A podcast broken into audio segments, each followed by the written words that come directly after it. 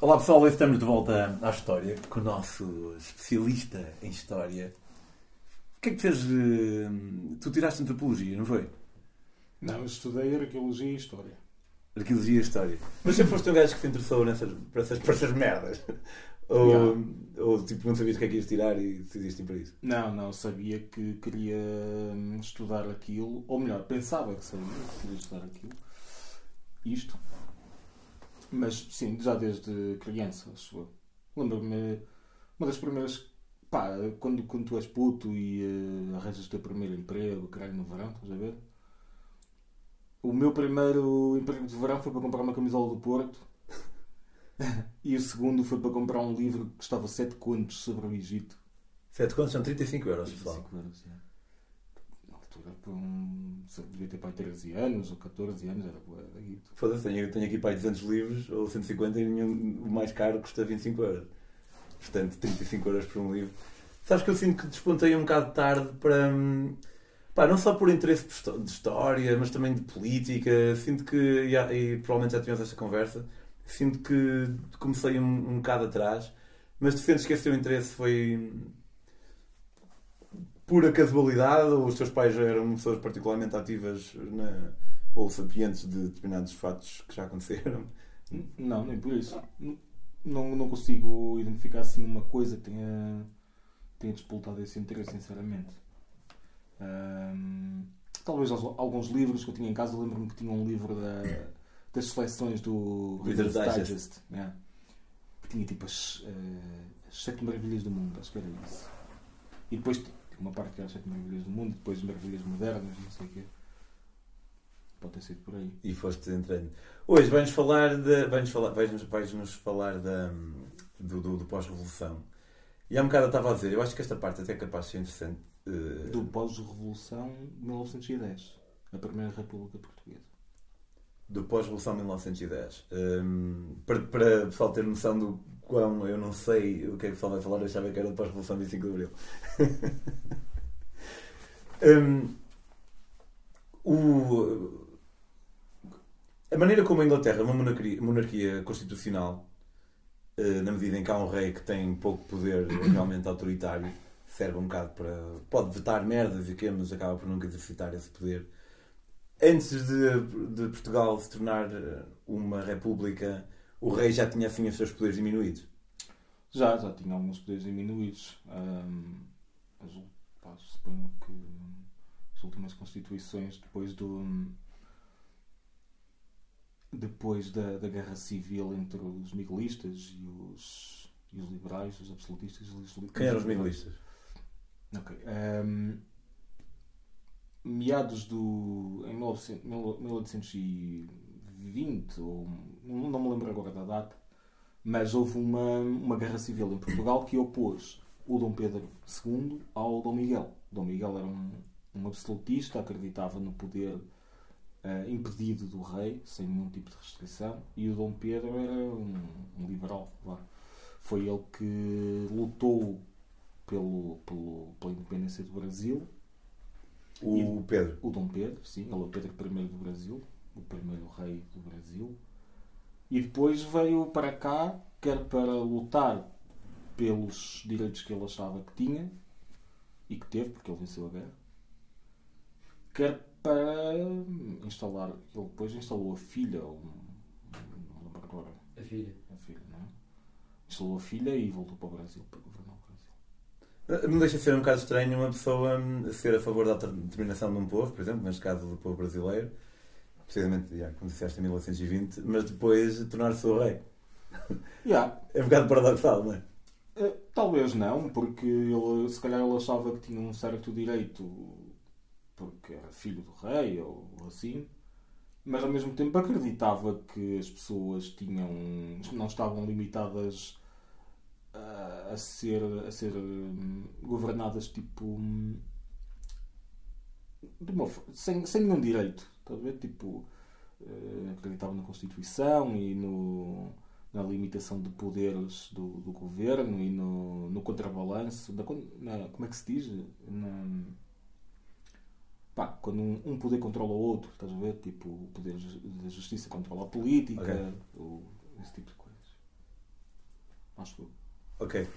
E hum, o... nós sabemos quem é que matou o- Quem é que foi o último rei? Foi Dom Manuel II. Foi. Mas ele não foi morto. Foi exilado. O quem é que foi morto? Foi o pai dele. O pai e, o, e um dos irmãos. Houve um regicídio. Sim. E que que foi Dom Manuel I, então. Não, Dom- foi o rei Dom Carlos. Ok. E depois o, o Dom Manuel II chega ao poder e o que é que sucede? O que sucede, pá, se voltarmos um bocadinho atrás, hum, a monarquia portuguesa tinha sido, no início do século XVIII, seja, mais ou menos 100 anos antes da Revolução, tinha sido abalada pela invasão francesa de Portugal. A família real fugiu para o Brasil.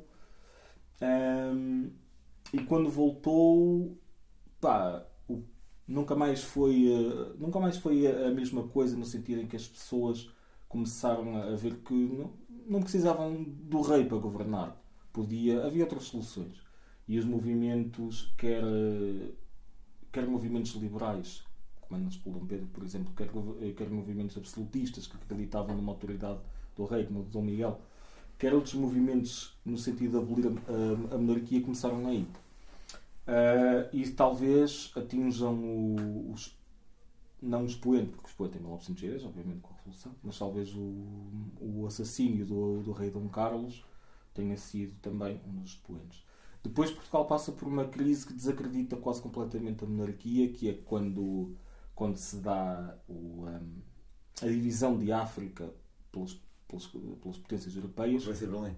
Conferência de Berlim, Portugal reclama uma, uma parte enorme que é conhecido pelo mapa cor-de-rosa, que ia de Moçambique Bem a ambicioso. Angola, e que os ingleses rejeitam ahm, e fazem um ultimato a Portugal para retirar as tropas que, que Portugal tinha enviado para ocupar determinadas zonas estratégicas de forma a poder reclamar o que reclamava no mapa cor-de-rosa. Mas Portugal estava a ser exageradamente ambicioso ou tinha realmente algum direito de pedir aquele domínio, eh, o domínio ali?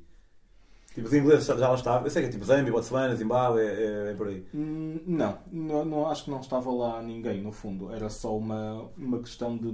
Portugal controlava eh, não Angola como é hoje em dia, mais a costa, sobretudo, tal, tal e qual como em Moçambique, e queria controlar todo esse terreno de, do Atlântico ao Índico. Pois, estava, era incrível. Era uma espécie de canal de Panamá foleiro. Exato. Mas os, os ingleses não deixaram, pá, e obrigaram-nos a retirar. E isso arruinou de vez aquilo, o pouco que restava da, da credibilidade e de- do prestígio da, da coroa portuguesa ficou bastante abalado aí.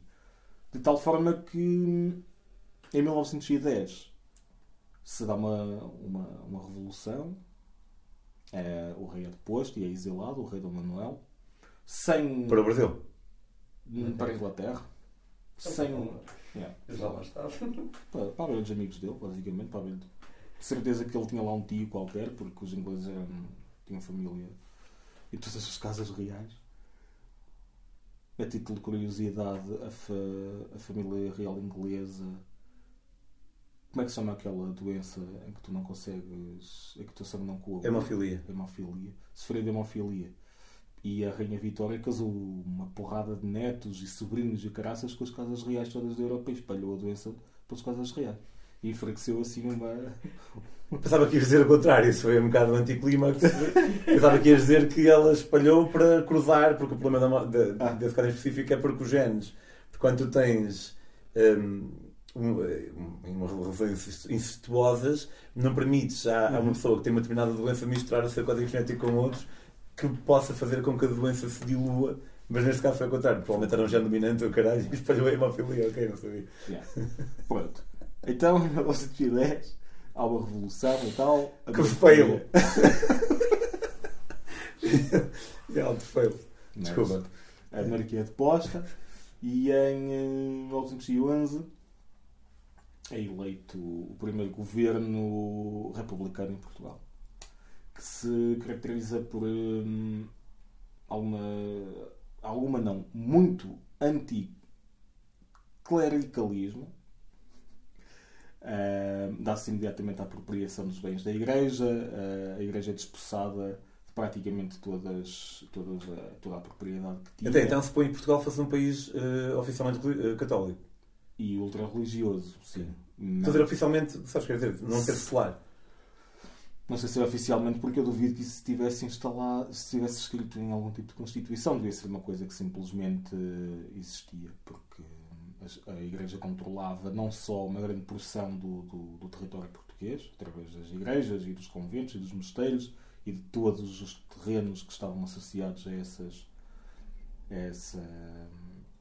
Provavelmente era oficial, porque ainda hoje, por exemplo, a Argentina oficialmente é um país religioso, bem como a Dinamarca, estranhamente. Talvez. Provavelmente havia algo mesmo na Constituição que, que o indicava. Pronto.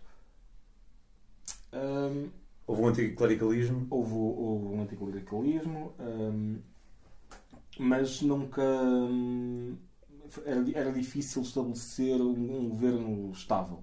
Apesar de o Partido Republicano Português, o PRP, ter alcançado a maioria absoluta, não, não conseguiu instalar um governo estável.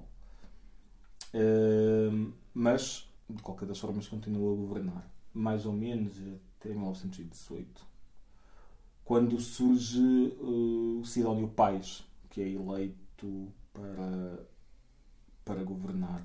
O governo dele é um governo daquilo que nós consideraríamos. Eleito por voto popular ou voto de, de, um grupo específico de pessoas? Não, o voto era popular, mas não, era, não havia um sufrágio universal. Por exemplo, em 1911 só votavam um, chefes de família, uh, pessoas alf, alfabetizadas. Alf, Alfabetizado. Que eu, parece que eu não sou. Pessoal que sabia ler. Um, pais de família e homens, claro. As mulheres não votavam. Um, bem como a maioria. Mas não era preciso ter propriedade? Ou... Não tenho a certeza, sinceramente, mas é possível que fosse. De qualquer das formas, não é um sufrágio universal. O sidonismo, como se chamava ao governo do Sidónio Pais. Era um governo pá, de direita, um, que de certa forma até foi precursor de. Só olha aí, mano. Desculpa. Um, passou aqui um caminho. De certas. de um precursor um militarismo e de. Hum, de, de, das ideias que depois vieram a surgir em força nos anos 20 e 30 nos, nos governos fascistas. E era um governo autoritário, só havia um partido, um, porque o Sidónio Paes tentou eliminar os outros. Okay. Mas durou pouco o governo. No, ano, no mesmo ano em que ele foi eleito, mas no fim do ano, ele foi eleito em janeiro, uma coisa assim, e em dezembro foi assassinado. Houve uma, uma pequena guerra. Uma... A ideia que o Sónia Pais era reverenciado. E de certa forma até é. Mas. Mas não era assim grande, não era muito fixe.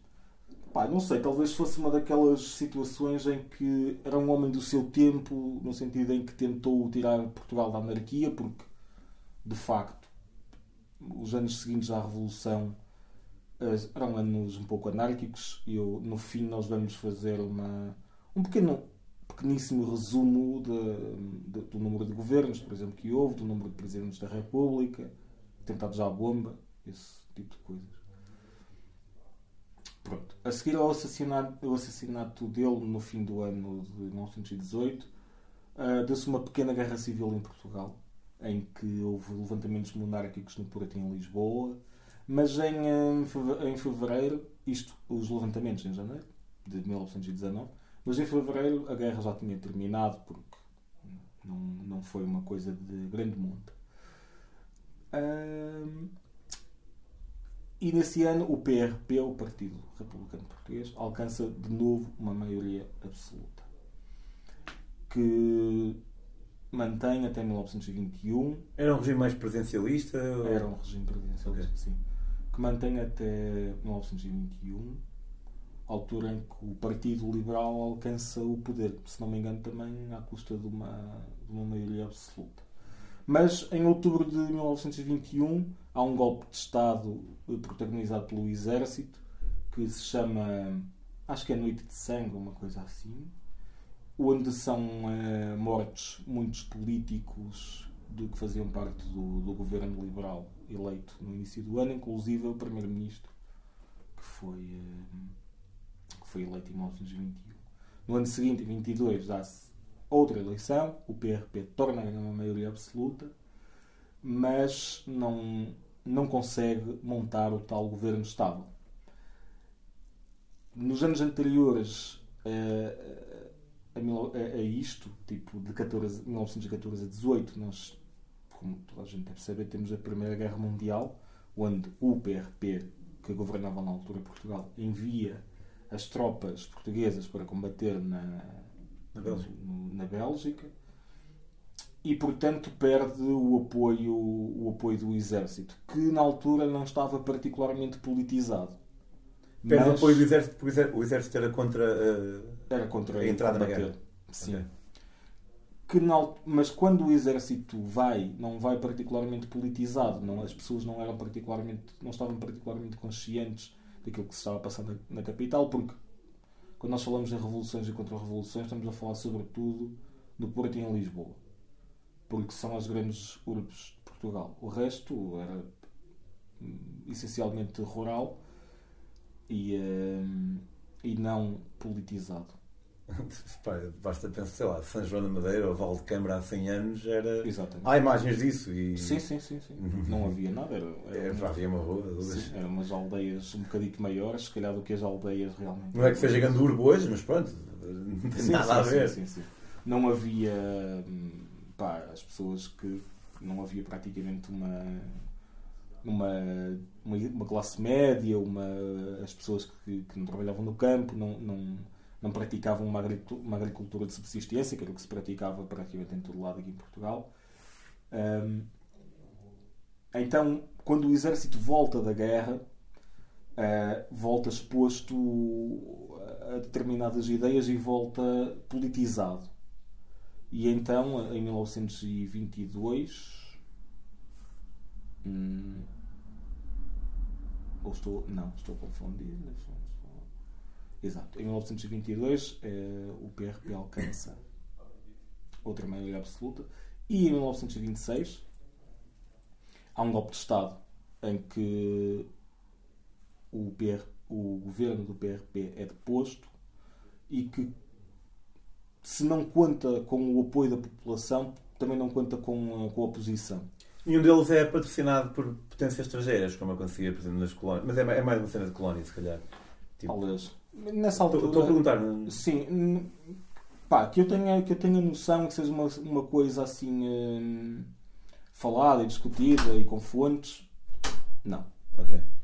Embora, obviamente, seja possível. Mas dá-se o tal golpe pe- que é conduzido pelo Exército, que conta com o apoio da maioria dos partidos que formavam parte do. que faziam parte do Parlamento, na altura, e que se não conta, como eu estava a dizer, se não conta com o apoio da população, também não conta com a, com a oposição. As pessoas não saem à rua e depõem o último primeiro-ministro da, da Primeira República. Em 1926 termina, termina a Primeira República Portuguesa e começa uma, uma ditadura militar que tem como, como presidente o Oscar Carmona. Por exemplo, uma, uma das. Para, para as pessoas terem um pouco noção do, do tipo de, de anarquia que se vivia em Portugal durante essa altura, durante esses 16 do- anos, mais até, porque a anarquia não acabou imediatamente, tu tens muitos exemplos de, de- de personalidades que apoiavam a, a- a ditadura. Há uma cita... há uma citação até do, do Fernando Pessoa em que ele diz que a ditadura militar, isto parafraseando, é legítima e necessária em Portugal para tirar Portugal do caos. Ok. Pois, geralmente é a razão pela qual o pessoal costuma defender ditaduras. É um bocado debaixo desse chavão, não é? Sim. Está tudo uma bagunça. Nos, nesses 16 anos de 1910 a 1916, Portugal teve 8 presidentes da República, 44 governos. Eh, De quando a quando? 16 anos, de, de 1910 a 44 26. governos, incrível. 44 governos, 21 revoluções e contra-revoluções.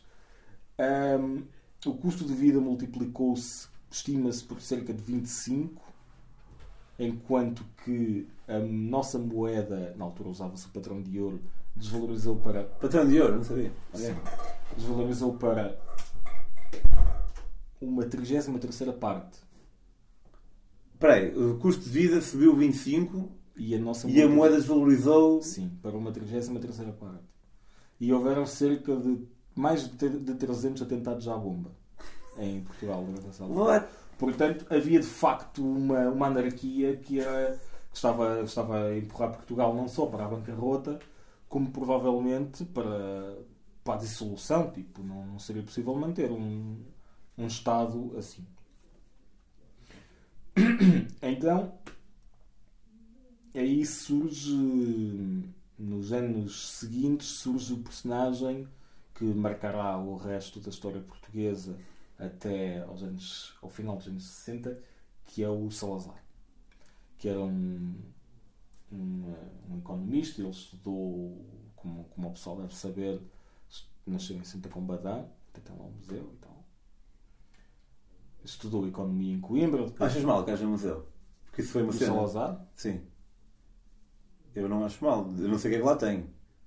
Mas nunca pode, Pá. nunca pode ser mau. Isto é, Pode ser mau. nem, Eu- que- nem que glorifique pode ser mau, mas não deve ser ilegalizado. Assim, uma merda, acho eu. Não, ilegalizado não. Eu acho que o Museu do Estado Novo faria sentido no, sen- no sentido em que é, preci- é preciso manter a memória viva daquilo que aconteceu. Ahm, das coisas que se fizeram, tipo, quer das perseguições, quer das obras que permitiram a Portugal tipo, ter infraestruturas, não sei o quê, não se fez, não se fizeram só assassinatos durante o Estado Novo. A minha opinião pessoal é que Portugal era um país super atrasado, governado por uma elite, como tinha sido até então, em que a maioria das pessoas era de facto analfabeta e que não aquilo que se fez durante o Estado Novo não foi hum, pro- progresso, foi foi manter foi, foi uma ditadura, tipo manter as pessoas manter as pessoas num- numa espécie de, de ignorância feliz. Eh, Portugal continua a ser um país maioritariamente agrícola, onde as pessoas não não não fodiam nem saíam de cima. Mas, como não é disso que estamos a falar, O Salazar chegou, apareceu o personagem. chegou e ele entra no governo em 1920 em 1928, exato, convidado pelo Oscar Carmona para, hum, para assumir a pasta das finanças. E, uma- e ele, e ele aceita com a condição de que controle todos os todas as todo, todo, todos os orçamentos dos restantes ministérios. O pessoal aceita essa condição e nesse mesmo ano, no, no ano de 28 e 29, Portugal alcança imediatamente um superávit, ou seja, um lucro. Ah, que era uma coisa hum, praticamente impensável. Portugal estava hum, literalmente na bancarrota, não tinha conseguido um empréstimo muito avultado uns meses antes, que, que precisava desesperadamente para equilibrar as contas, e daí terem convidado o Salazar para, para assumir a, a pasta das finanças. Mas ele controlando. Há uma coisa que eu não percebo. Eh, Ele controlava o orçamento dos outros ministérios. Uhum. E imediatamente houve uma. Ele suporia que isso, isso não é o padrão. Como, tipo, Não. O, o orçamento de Estado passa por uma negociação intra e depois interpartidária, mas Eu acho que isso, que isso aconteceu outra vez em Portugal durante o governo do Passos Coelho.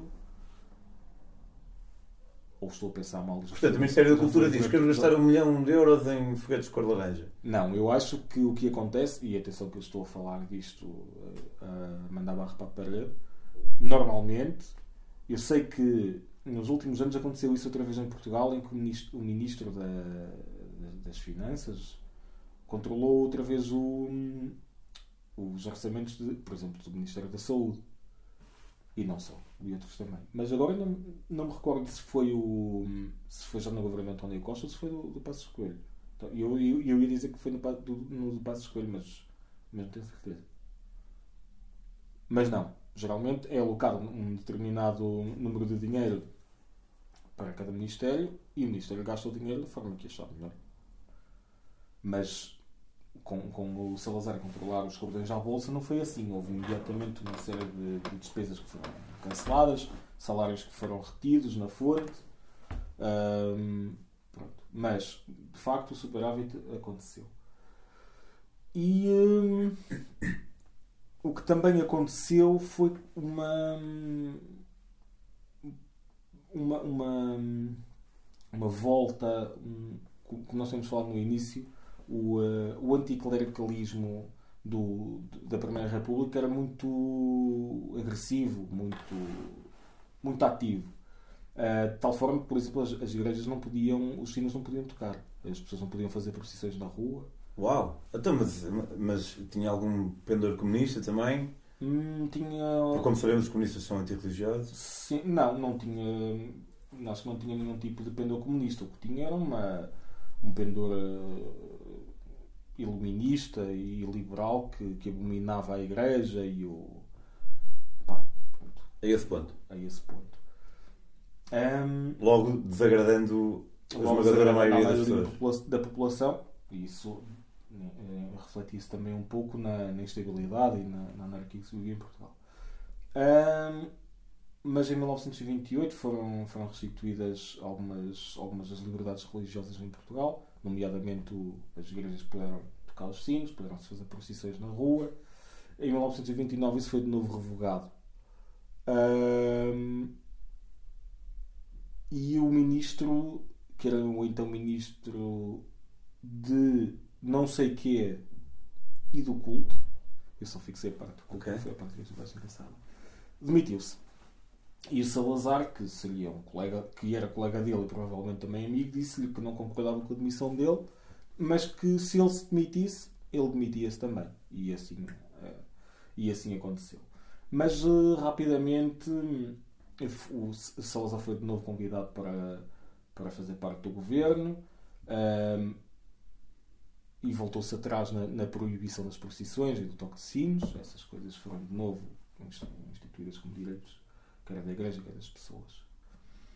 Em 1932 foi aprovada uma Constituição nova para a República de Portugal, onde foi, foi aprovada por, por, por referendo. Foi a única Constituição que foi aprovada por referendo. Deve ter tido um determinado pai de 5% do referendo nessa altura. Pois, mas Já agora é fodido o sol. Se bem que, se calhar, sendo uma coisa nova, talvez muita gente tenha ido. havia, havia mais de um milhão de eleitores inscritos para votar. Eh, ou melhor, de pessoas que podiam votar. No entanto, o, número de votos contra foi só de uns poucos milhares, 4 ou 6, uma coisa assim. Porque todos os votos nulos e abstenções foram considerados como sims. Ahm, e aí, e essa Constituição Porque queria- cala consente. Exatamente. Aquela coisa. Não queres, queres votar? Não, levanta-te e vai lá votar. Ahm, e essa Constituição cria de facto o Estado Novo, que é um Estado, que, ou melhor, que é um, um sistema, um- uma coisa qualquer, que se autodefine como antidemocrático, antiliberal, anticomunista, conservador e eh, autoritário. Define-se como antidemocrático. Sim. Antidemocrático. Portanto, abertamente antidemocrático. Sim, abertamente antidemocrático, no sentido em que só havia um partido. Antiliberal, no sentido em que era conservador. Anticomunista, no sentido em que era anticomunista.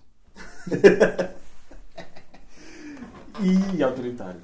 Ahm, era eleito o presidente da República era eleito por sufrágio direto, mas depois uh, o presidente da República nomeava o presidente do Conselho, que rendia em si o poder executivo todo. Que era tipo o primeiro-ministro de hoje em dia. Exato. Uma espécie de primeiro-ministro de, de hoje em dia. O Parlamento não tinha praticamente nenhum tipo de poder, porque o Salazar tinha uma espécie de, de horror ao Parlamento, porque culpava o Parlamento, e naquela altura não era um Parlamento, seria um Senado, uh, isto é, durante o período da Primeira República, mas o, um, ehm, o facciosismo que existia dentro do, do Parlamento, do Senado, era, foi, foi uma coisa marcante para, para Salazar, eu, porque ele culpava basicamente os políticos que estavam no. que faziam parte do Parlamento ou do Senado pela, pela instabilidade e pela, pela anarquia que se vivia em Portugal. Hum, e era um Estado também hum, corporativo, em oposição à luta de classes.